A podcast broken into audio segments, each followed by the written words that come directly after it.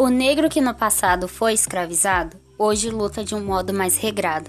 O senhor que antes acumulava sua riqueza, adorna seus descendentes com riqueza.